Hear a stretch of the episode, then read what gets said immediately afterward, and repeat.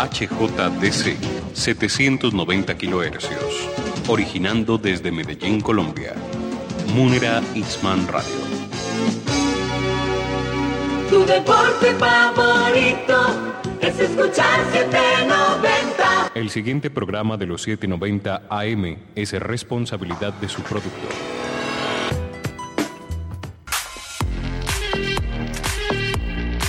En minutos inicia Al César lo que es del César, un espacio periodístico que busca investigar y narrar historias sobre diversas temáticas que aborden respuestas al ciudadano y sociedad del siglo XXI. Ya estás en sintonía por los 790 AM de Munera Itzman Radio. Mantente informado con la dirección de César Augusto Montoya Palacio. Comenzamos.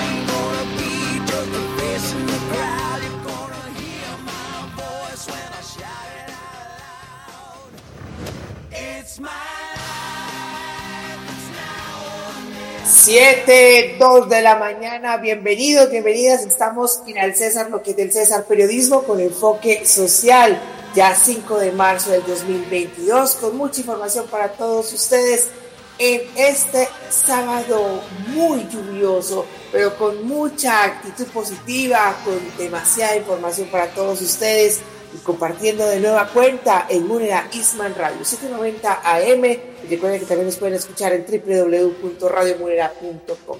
César Augusto Montoya Palacio va a estar acompañando en la parte periodística, arroba César Montoya P. Esa es mi cuenta de Twitter. Y pues un agradecimiento muy especial a Juan Diego Palacio, quien está en la operación del máster. Un saludo y felicitación muy especial de cumpleaños para Conrado Ochoa, que pues esperamos pues cumpla muchos, muchos, muchos años más, que siga gozando de salud y compartiendo al lado de su familia. También un saludo y felicitación muy especial para una colega y una amiga muy estimada por este servidor, Gloria Zuluaga, que estuvo de cumpleaños.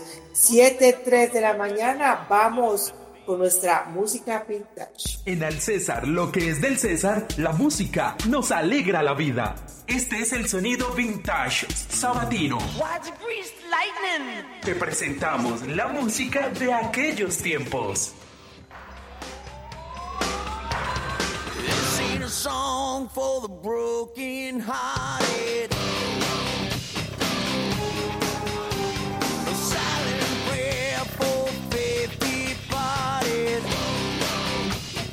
7, 4 de la mañana nos regresamos al año 2000 con este gran éxito de Bon Jovi, Is My Life.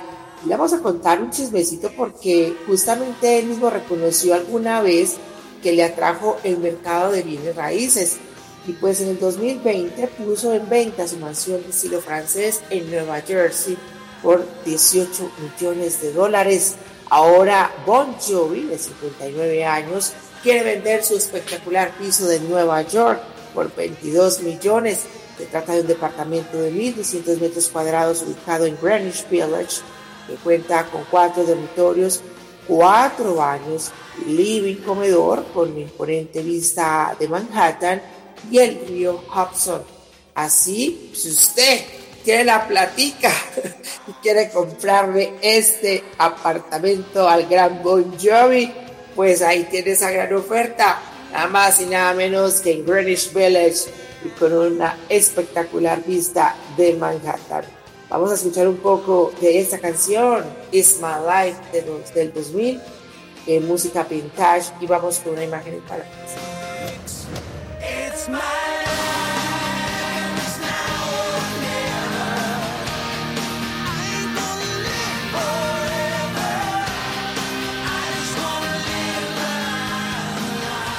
Una imagen en palabras.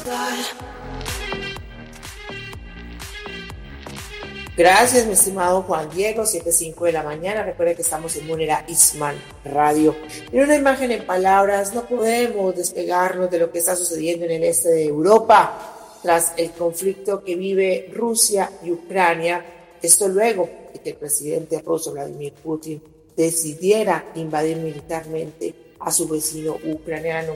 Pues las consecuencias han venido a raíz del momento tras este conflicto. Y muchos se preguntan cómo puede verse Colombia afectada tras este mismo. Pues justamente el Sistema Mundial de Comunicación Interbancaria SWIFT es una plataforma que conecta a más de 11.000 organizaciones, tanto financieras y no financieras, de más de 200 países. Según comunicación del Departamento de Estados Unidos, este país en alianza con Alemania, Italia, Francia y Canadá han decidido excluir el Banco Central ruso de la interoperabilidad bancaria global, lo que tiene profundas implicaciones en el comercio internacional que se tiene con este país. Y precisamente uno de los sectores más afectados en Colombia sería el agropecuario, pues en el país se importa el 29% del fertilizante agrícola uria desde allí y pues justamente adicionará todo eso que está sucediendo. Colombia también exporta distintos productos agropecuarios hacia ese territorio. Así nos lo explica Rodolfo Correa, él es el secretario de Agricultura de Antioquia. ¿Esto qué implicaciones tiene para la agricultura colombiana? Muchísimas. Por ejemplo, en el sector ganadero, el año pasado realizamos exportaciones de más de 15 mil toneladas de carne que costaron 63 millones de dólares. Hoy esas exportaciones que siguen en marcha van a tener muchísimas dificultades para el pago de esos eh, recursos y comercios. Y no solamente ahí, sino también en los sectores de plátano, de banano, de cacao, incluso el sector lechero, que viene aumentando sus exportaciones a Rusia, van a tener que buscar otros proveedores porque los compradores de Rusia ya no van a tener cómo efectuar las transferencias bancarias. Adicional a esto, entonces, se dificulta muchísimo el consumo y compra de insumos fertilizantes, porque recordemos que Rusia es quien nos suministra el 29% de la urea que consumimos en Colombia, el principal fertilizante agrícola. A partir de aquí, entonces, desde el Consejo Nacional de Secretarios de Agricultura, estamos solicitando la adopción al Gobierno Nacional de medidas urgentes. Hemos planteado incluso la posibilidad de que se suspenda el IVA a la comercialización de los insumos agrícolas en Colombia y también al consumo, producción y comercialización de los alimentos. ¿Todo esto para qué? Para evitar una hiperinflación, es decir, el aumento exagerado en la canasta básica familiar y en general en los precios de los productos agrícolas. Del lado nacional, la noticia es...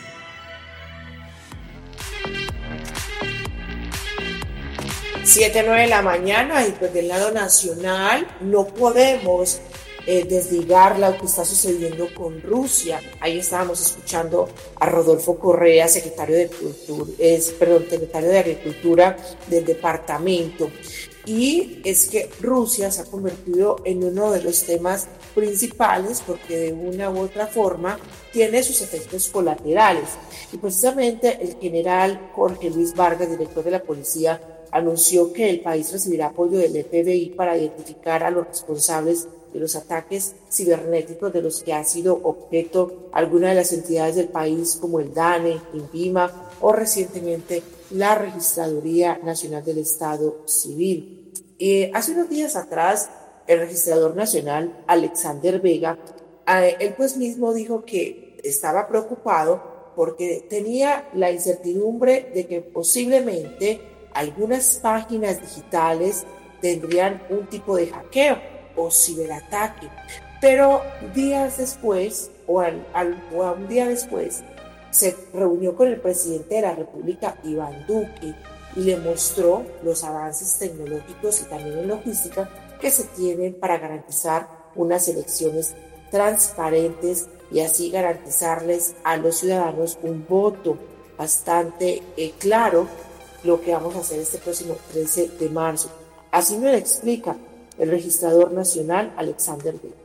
No hay posibilidad de fraude en el sentido de que todo el proceso es auditado, todo el proceso tiene trazabilidad. Hemos complementado con 22.500 estaciones biométricas que también serán despachadas a 22.500 mesas del país que tienen un posible riesgo en el mapa electoral que dio la Defensoría del Pueblo y el Ministerio de Defensa para evitar la suplantación. Todo esto buscando garantías, transparencias y que el próximo 13 de marzo los resultados sean oportunos, pero sobre todo que sean transparentes, siempre garantizando la eficacia del voto.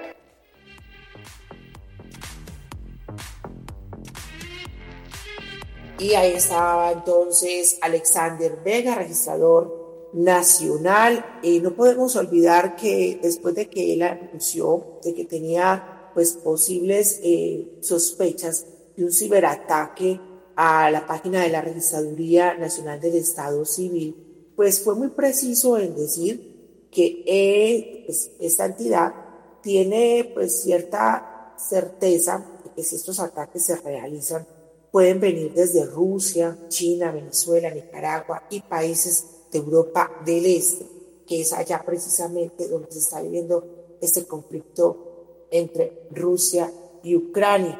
Pero no, no puedo dejar de decir que este tipo de comentarios generaron mucha incertidumbre en los ciudadanos y a través de Twitter se generó dos hashtags que fueron muy, muy de, mucha tendencia, que uno fue registraduría corrupta y el otro fue no al fraude. Entonces, pues ahí muchas personas han dicho, ¿cuál es entonces la posibilidad y las garantías que tienen los colombianos al momento de ir a las urnas este próximo 13 de marzo, sin tener todas estas nubes negras alrededor y poder votar libremente y tranquilos por sus candidatos hacia el Congreso de la República. 7.12 de la mañana, vamos a una primera pausa comercial y regresamos al César López del César, periodismo con enfoque social. Ya eres parte de la noticia. Mantente al aire con nosotros en Al César lo que es del César. Periodismo con enfoque social. No te desconectes de la sintonía de Munera Itzman Radio. Regresamos en minutos. Este domingo, en la casa de Fernando, un clásico de campanillas. Atlético Nacional, Deportivo Independiente Medellín. Transmisión desde las 6 y 30 de la tarde. Toda la información con el gran combo del deporte y la narración del paisita de oro. Unera Itzma. Unera Itzma. En los 790 AM, el clásico montañero, lo sincronizamos con la televisión. Activa tu sentido periodístico y juntos transformaremos el lado positivo de la noticia. Continuamos en Al César, lo que es del César. Periodismo con enfoque social por Munera Itzman Radio. Al sabor de un cafecito con 7:14 de la mañana, ya tenemos nuestro café bien preparado, a pesar de esta lluvia, el fin de semana, pero aquí estamos porque traemos invitada muy especial, la señora Claudia Carrasquilla, quien es candidata al Senado por el Partido Cambio Radical con el número 14. Muy buenos días, señora Carrasquilla, la saluda César Augusto. Buenos días, César, ¿cómo está? Y para los oyentes también un saludo muy especial, como lo dicen esta mañana tan fría. Bastante fría, candidata, pero esperando a que usted también tenga su cafecito a la mano, porque queremos conversar con usted sobre esa candidatura. ¿Cómo fue que Claudia Carrasquilla se convirtió en la dama de hierro y pasó de estar como en esa zona de confort que usted siempre ha mencionado mucho a querer estar motivada y emprender este camino hacia la política colombiana? Pues eh, ese trabajo que yo hice en la Fiscalía General de la Nación eh, por espacio de 26 años, que me permitió una formación especial en seguridad, en corrupción, en, en temas de justicia, pues me han motivado hoy a aspirar al Senado, considerando que muy posiblemente de todo este aprendizaje que yo tuve al interior de la Fiscalía y viendo las necesidades y las falencias que actualmente existen en temas de justicia, de seguridad y de lucha contra la corrupción, pues considero que puedo llevar todas estas herramientas, todo este aprendizaje que terminen en unos proyectos de ley que sean importantes eh, para el país, que hasta ahora no se han presentado. Si bien es cierto, las autoridades tratan de eh, dinamizar o eh, atacar el delito, pues también es cierto que no existe una política pública por parte del Estado que le dé esas herramientas suficientes a la policía y a la fiscalía para combatir la criminalidad y los factores de inseguridad.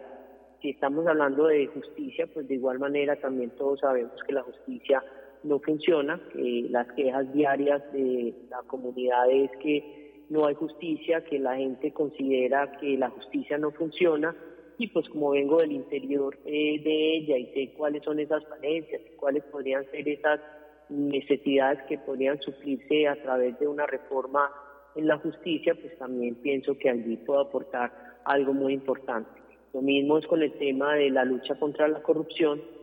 Lo he venido indicando, eh, la corrupción en este país es muy alta y para nadie es un secreto que diariamente se roban el erario público en el orden nacional, en el orden departamental, en el orden municipal y a eso también requiere una reforma con unas eh, penas más altas, que ese proceso venga acompañado de una persecución de los bienes y de la parte económica de ese corrupto, de ese funcionario corrupto, a través de la extinción de dominio y del enriquecimiento ilícito, del testaferrato de todas las personas que lo rodean, porque así ellos actúan como un delincuente igual a cualquier eh, delincuente de una organización delincuencial. Y yo pienso que esto es lo que, entre otras muchas cosas, el país necesita. Candidata, y precisamente usted hablando de esos diferentes proyectos de ley que usted le gustaría llevar hacia lo que es el Senado, eh, pues muchas personas la identifican a usted con, eh, en materia de seguridad, pero imagino que usted también debe tener otros objetivos en mente para contribuir en favor de los ciudadanos colombianos. No sé si nos puede contar un poquito, eh, más allá de la seguridad, qué otros proyectos tiene Claudia Carrasquilla en mente para abogar por los colombianos allá en el Congreso de la República. Yo tengo también eh, un tema especial y es eh, impulsar una reforma agraria porque en este momento la seguridad alimentaria también está en vilo. Hemos escuchado y visto en los medios de comunicación que el campesino no quiere cultivar la tierra porque no tiene incentivos porque los insumos para la producción agrícola son demasiado altos y no hay una eh, rebaja en esos aranceles para que ellos se puedan cultivar la tierra, como también hay un relevo generacional porque ya todos eh, nuestros campesinos que cultivaban la tierra, sus hijos están en la ciudad y ellos no quieren volver y ahora se hace necesario eh, incentivar aquellas personas que están en las ciudades sin trabajo para que vuelvan al campo, ofreciendo unas soluciones de vivienda con su parcela para que ellos puedan eh, cultivar y producir la tierra y asimismo pues eh, mejorar esas vías terciarias. De igual manera también eh, crear nuevamente un instituto como el que había anteriormente, que era el IDEMA, que era el que regulaba los precios a, los productos, que de igual manera permitía sus proyectos aso asociativos para que ellos pudieran eh, vender esos eh, productos directamente y no a través de terceros, que esa es otra de las situaciones graves que se vienen presentando y es que hay unos terceros, compran a ellos por un precio mínimo y finalmente el consumidor le venden duplicado, triplicado eh, ese producto y esto tiene que cambiar para poder incentivar eh, al campesino para que él quiera volver al campo, no solamente los campesinos, sino muchas personas que están en la ciudad que no tienen una oportunidad laboral, que puedan volver al campo, tecnología, que les permita a ellos eh, cultivar, saber en qué momento se puede realizar esos eh, cultivos, esas sustituciones de cultivo también, cuando estamos hablando en esas zonas donde hay cultivo de hoja de coca y que se les pueda ofrecer una sustitución que sea efectiva para ellos y que genere unos recursos económicos importantes para su sustento. También pienso que hay que mejorar e impulsar esa política hacia las mujeres, la política pública hacia las mujeres, porque aquí mucho se habla del apoyo a la mujer, pero realmente no existe una política que permita apoyarlas entre sí. Yo también eh, soy mujer, pero a las mujeres eh, hay que ofrecerles la posibilidad de educación, la posibilidad de empleo, eh, tanto a nivel del Estado como a nivel eh, privado, esa posibilidad de capacitarse y mejorar esa competencia que ellas tienen. Las mujeres son inteligentes, las mujeres tienen mucha capacidad, pero en este momento muchas de ellas están relegadas en una casa cuidando unos hijos, eh, cuidando a unos padres, pero no pueden desarrollarse como mujeres que son y demostrar toda esa capacidad que tienen, eh, ofrecerles muchas oportunidades. Yo pienso que también esto es otro de los temas que, que yo voy a llegar a, impulsar, también en temas de, abusos sexuales, en tema de esta eh, violencia de género que también es muy fuerte. Todo eso es lo que, entre otras de las muchas cosas, porque tenemos 30 puntos, pero no puedo hoy contárselos todos porque acá nos quedaríamos toda la mañana, pero a grosso modo son los temas pues, eh, que yo quiero impulsar con ese grupo de personas con las que quiero llegar a que me acompañen en esa UTL, e invitar a los demás eh, senadores y representantes a la Cámara que van a llegar eh, junto a nosotros, pues que nos ayuden a impulsar todos estos procesos. Perfecto, candidata, y como usted bien lo menciona, el tiempo en radio es muy corto, pero yo espero que podamos seguir conversando más adelante, después de este proceso electoral que vamos a vivir los colombianos el 13 de marzo. Ella es la dama de hierro, eh, Claudia Carrasquilla, candidata al Senado por el partido Cambio Radical con el número 14. Muchas gracias, candidata, y que le vaya muy bien en su recorrido. Sé que está por allá en. Sí, muchas gracias eh, de verdad por la invitación y, e invitar también a los oyentes para que el 13 de marzo no se les olvide pedir el tarjetón para el Senado Nacional y marcar el logo del partido que es CR y el número 14, que es el renglón que a mí me fue asignado por el partido. Muchas gracias y un buen día para todos y muchas gracias por la invitación. Buen fin de semana, candidata. Vamos a una pausa comercial y regresamos al César López del César, periodismo con enfoque social. Ya eres parte de la noticia. Mantente al aire con nosotros en Al César lo que es del César. Periodismo con enfoque social. No te desconectes de la sintonía de Munera Itzman Radio. Regresamos en minutos. Este domingo, en la casa de Fernando, un clásico de campanillas. Atlético Nacional, Deportivo Independiente Medellín. Transmisión desde las 6 y 30 de la tarde. Toda la información con el gran combo del deporte y la narración del paisita de oro. Unera Itzma. Unera Itzma. En los 790 AM, el clásico montañero, lo sincronizamos con la televisión. Activa tu sentido periodístico y juntos transformaremos el lado positivo de la noticia. Continuamos en Al César, lo que es del César. Periodismo con enfoque social por Munera Itzman Radio. Del lado regional, la noticia es... Llegamos a este lado del, del departamento porque tenemos candidatos y quisimos compartir con todos ustedes también otro punto de vista. Recuerden que el 13 de marzo tenemos elecciones para el Congreso de la República. Acá en César Lo que es del César eh, tuvimos la oportunidad de conversar con el candidato a la Cámara James Gallego. Él tiene el 110 por Cambio Radical, Colombia Justa Libres y Mira. Y le preguntamos, usted dice que será el representante de los ciudadanos y sus necesidades. En este sentido, cuéntenos quién es James Gallego y qué lo motivó a ser candidato para llegar al Congreso de la República. Un saludo afectuoso a todos los oyentes y a todas las personas que nos acompañan por este medio de comunicación. Yo creo que lo primero que tenemos que hacer en Colombia es hacer una renovación de la clase política antioqueña. Yo creo que hoy los ciudadanos han perdido la esperanza y la confianza en los dirigentes. Y lo primero que tenemos que hacer es una política de cara a la gente, donde le cumplamos la palabra, donde no los abandonemos y donde no los engañemos. Yo he venido trabajando 10 propuestas para el Congreso de Colombia, les voy a mencionar tres o cuatro en este espacio.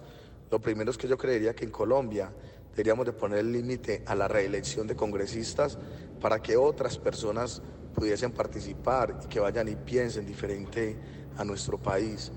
Lo segundo es que yo creo que la educación superior en Colombia tiene que ser gratuita, con una cobertura universal y debería ser obligatoria.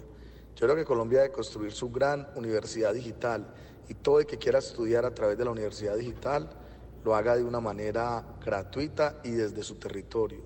Lo tercero es que en Colombia el IVA empezó en el 2%, hoy lo llevan en el 19%. De ese 19% genera 102 billones al país, de los cuales solo le entran 32 billones al Estado, porque esa diferencia se lo descuentan los grandes empresarios en el IVA descontable y en el IVA deducible. Yo pretendo que el IVA lo rebajemos del 19 al 6% y que nadie se pueda descontar nada. Con eso rebajaríamos el costo de vida de los colombianos en casi 13 puntos porcentuales. Y seré un luchador siempre de los servicios públicos, de la cobertura del agua potable, del suministro de agua potable para todos los antioqueños, pero en especial lucharé por unas tarifas justas. En Colombia los servicios públicos suben entre el 30 y el 40% año, dependiendo del estudio tarifario. Yo propongo que en Colombia los servicios públicos no puedan subir más de lo que suba el costo de vida de los ciudadanos, de lo que suba el salario mínimo de los colombianos. ¿Cuáles serán esos proyectos de ley que impulsarán favor y en pro del bienestar de los ciudadanos? ¿Cómo marca la diferencia para que este próximo 13 de marzo los colombianos voten por usted? La diferencia realmente la tienen que marcar los ciudadanos. Llegó el momento en que los ciudadanos antioqueños dejen de quejarse de los dirigentes, de los políticos, dejen de estar votando en las elecciones por quien les brinda eh, alguna prebenda o porque les compran el voto, para después quedarse en cuatro años quejándose de la mala gestión del gobierno. Yo creo que esa será la gran diferencia. Hoy los ciudadanos están cansados de una politiquería que los ha engañado y que los ha abandonado. Y yo creo que la gran diferencia de nosotros es que nosotros hemos salido no a comprar líderes, hemos salido a buscar nuestros amigos, los compañeros que han creído siempre en este proceso, en este proyecto. Estamos convencidos que la única forma de recuperar la credibilidad de los ciudadanos es cumpliendo la palabra, volviendo al territorio y acompañando a nuestros dirigentes también en la construcción de sus sueños, no solo colectivos, sino también la construcción de sus sueños personales. Gracias al candidato a la Cámara James Gallego. Él tiene el número 110 por Cambio Radical, Colombia Justa Libres. Y mira, no olviden, por favor, salir a votar el próximo 13 de marzo. Es un compromiso que tenemos como ciudadanos y sobre todo una responsabilidad, porque más adelante no tenemos con qué decir, es que yo debo de pedir esto o exigir esto si no estamos cumpliendo nuestro deber social, que es el votar. Por eso salga libremente y vote por el candidato que mejor tenga las propuestas. Ese es el mensaje que tenemos para ustedes. Ese es crecimiento en democracia y sobre todo eso es tener madurez tanto de la parte pedagógica en esa política, porque el colombiano aún le falta tener ese conocimiento de quiénes son sus candidatos, quiénes son sus representantes, quiénes son sus funcionarios públicos. Gracias a todos ustedes por estar en Lo que es del César Periodismo con enfoque social. Lo dejamos con esta canción de Maná, Oye mi amor, una petición de mi estimado Juan Diego Palacio, operador de este programa, y Emuera Isman Radio, que la pidió y pues queremos compartirla con todos ustedes para este fin de semana. Recuerden, sean felices y sonrían.